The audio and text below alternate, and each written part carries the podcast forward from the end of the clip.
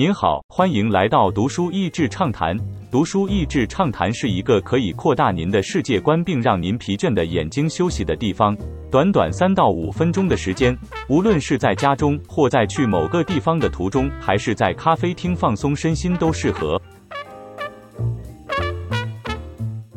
游戏产业背后的另一面。本书描述了光鲜亮丽又庞大的美国电玩产业背后，许多游戏设计公司的员工血汗的那一面。为什么产值这么高的一个行业，没有办法为大多数的员工提供一个有合理保障、可以安心发展职涯的工作环境呢？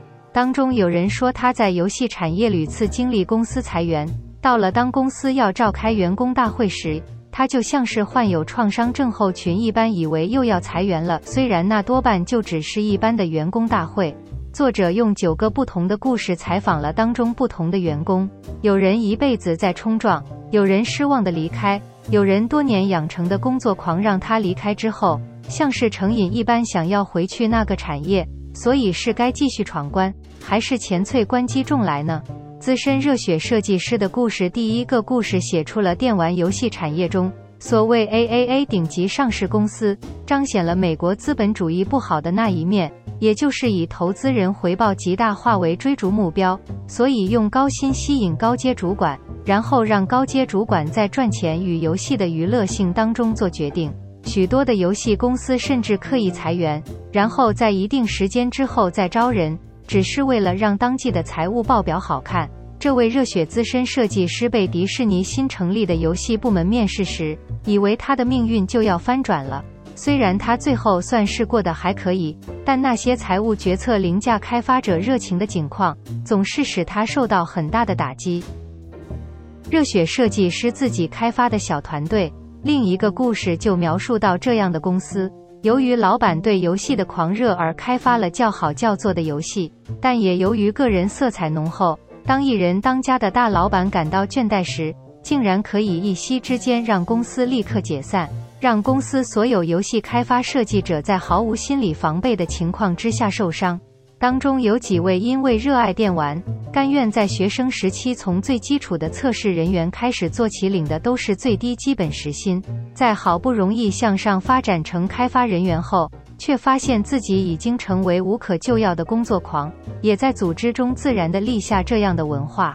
这位高阶主管在第二个孩子出生的当天，被公司告知必须裁员。他心力交瘁地进到公司，对着刚刚恭喜他的员工说他们被解雇了。那种震撼让他久久无法释怀。后来他换了产业，但因为热爱游戏，决定在自己闲暇时间偶尔接案，当成是发挥创造力的嗜好。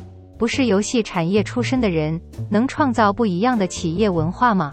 这个故事是美国某知名职棒选手，以他能够克服万难的形象。开了一间游戏公司，誓言要提供给员工最好的福利。最开始就像很多西谷新创强调的各式办公室福利，甚至还出钱帮员工搬家。但毕竟这是高度竞争的产业，意志力并不会解决所有的问题。在公司财务周转困难时，这位老板寻求了州政府补助。州政府为了创造政绩，也欣然答应。